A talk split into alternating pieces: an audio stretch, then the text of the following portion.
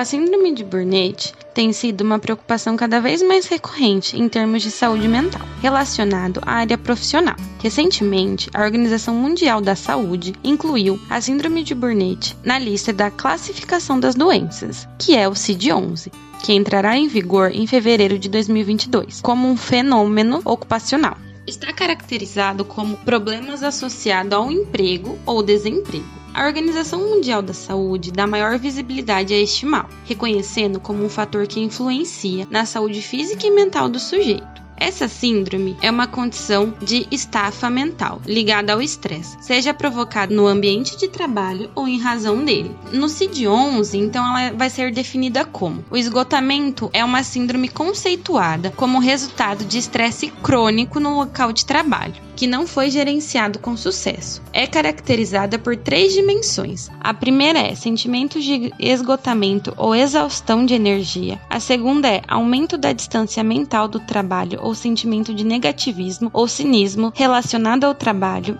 e a terceira e última é eficácia profissional reduzida. O esgotamento refere-se especificamente a fenômenos no contexto ocupacional e não deve ser aplicado para descrever outras experiências da vida. Como então identificar a síndrome? É através da exaustão mental e física, irritabilidade e impaciência, falta de concentração, dificuldade para dormir, queda no desempenho das atividades, pouca interação nos relacionamentos, sentimento permanente de insatisfação, falta de de motivação e interesse em atividades do dia a dia, ausência no trabalho sem necessidade aparente. Esses são os sintomas mais comuns que aparecem na síndrome. É importante buscar por ajuda médica, como também psicológica, o quanto antes, para evitar ainda mais prejuízos à sua saúde, seja física, mental ou profissional. Então, assim, como prevenir? Ficar cansado depois de uma semana intensa e cheia de atividades de trabalho é completamente normal. É também comum ter alguns estresses causados pelo trabalho, por conta da rotina atribulada, muitas coisas para fazer, chega no final da semana você só quer descansar. E muitas vezes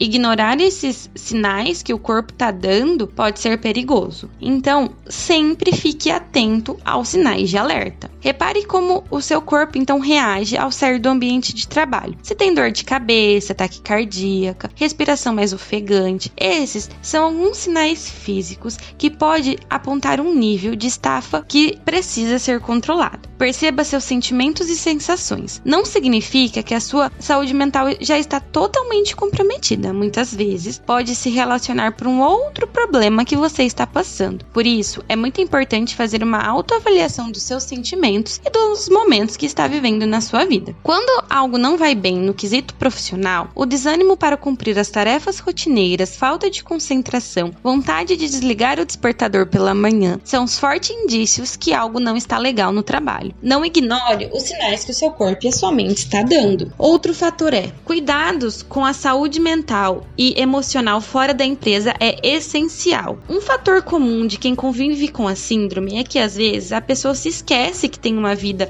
além do trabalho. Fundir todos os aspectos da vida, pessoal, social e laboral, pode ser nocivo à saúde, pois em muitos casos pode haver a perda de identidade, causando baixa autoestima e crise existencial. É possível dizer que separar cada área da vida tem de ser mais saudável, desde que busque equilíbrio para cada uma delas. Por exemplo, se dê um dia na semana de descanso para sair com os amigos, para ver uma coisa que gosta, um filme, uma série. Descansar é preciso. Para evitar o esgotamento profissional, não é preciso preciso trabalhar menos ou deixar de trabalhar. A necessidade é que o trabalho seja realizado com qualidade, visando seus limites. Então, perceba o limite do seu corpo. Se trabalhar 24 horas por dia, 7 dias da semana, você está se sentindo sobrecarregado, então é hora de dar uma pausa. Tira um dia para você, um momento da sua semana para ser seu. Isso também é preciso, né? Descanso consciente e produtivo, né? Esse descanso consciente te dá mais produtividade. A importância então de fazer uma agenda pessoal. Os empreendedores fazem parte de um grupo mais afetado pelo estresse crônico. É humanamente dar 120 ou 130 100% de si 24 horas por dia, 7 dias por semana. Pois quando os empreendedores exageram e passam dos seus limites físicos, quem paga é a saúde dessa pessoa. Por isso, é necessário de uma agenda pessoal, um autocuidado além do trabalho. Saber quando é hora de dar uma pausa, de relaxar, sem deixar que as tarefas importantes sejam priorizadas. E aqui então vai algumas dicas de como manter um equilíbrio emocional e físico para a prevenção da síndrome. A primeira dica é pratique atividades físicas. Tire um tempo para cuidar da sua saúde física. Avalie uma atividade que goste, seja academia, caminhada, corrida, luta, entre outras. O importante é conseguir tirar um tempo da sua rotina para dedicar então essa saúde física. É antes de acordar, é no meio do dia, é na hora do almoço, é no final do dia. Qual é o melhor horário para você? Então assim, é, analise e tire um tempo, 40 minutos, 10 vezes na semana para conseguir fazer uma atividade física. A segunda dica é mantenha tenha uma rotina de sono. Tenha uma rotina de sono. Veja quantas horas de sono são necessárias para você, pois quando você consegue ter uma boa qualidade do sono, o outro dia será muito mais produtivo, eu te garanto. Então fique atento como você vem dormindo. Se tira um tempo para você, se você se prepara se desligando de tudo à sua volta e consegue fazer um sono longo, ou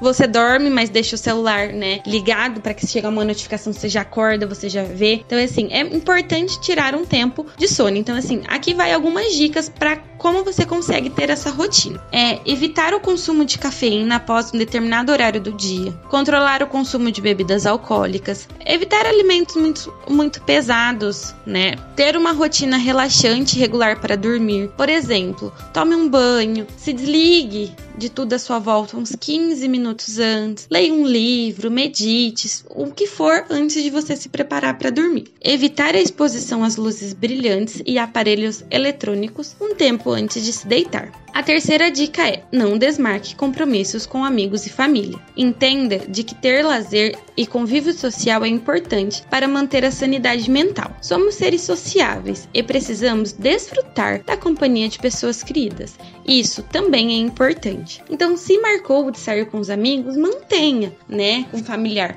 É, honre esses compromissos com você mesmo. A quarta dica é: um ambiente de trabalho mais saudável. Há uma série de recursos para promover a saúde mental fora do ambiente de trabalho, mas também é importante estabelecer algumas rotinas para preservar o equilíbrio emocional do, dentro do trabalho. Aqui vão algumas dicas. Procure estabelecer limites nas relações dentro da empresa, para que a amizade não seja usada como uma desculpa para que lhe transfiram mais trabalho e a responsabilidade do que você pode assumir. Sempre que é possível, evite ler e-mails e mensagens do trabalho fora do expediente, inclusive nos seus horários de almoços e intervalos. Tire esses momentos para você, para você relaxar, para você descansar. Isso também é ser produtivo. Então crie relacionamentos baseados em confiança e honestidade, inclusive com a chefia. Se você é um gestor, aprenda a delegar funções para as pessoas certas. Assim, é possível descentralizar o trabalho e diminuir a carga de tarefas. Não abra mão das férias. Esse é um período fundamental para recarregar as baterias. E este foi mais um episódio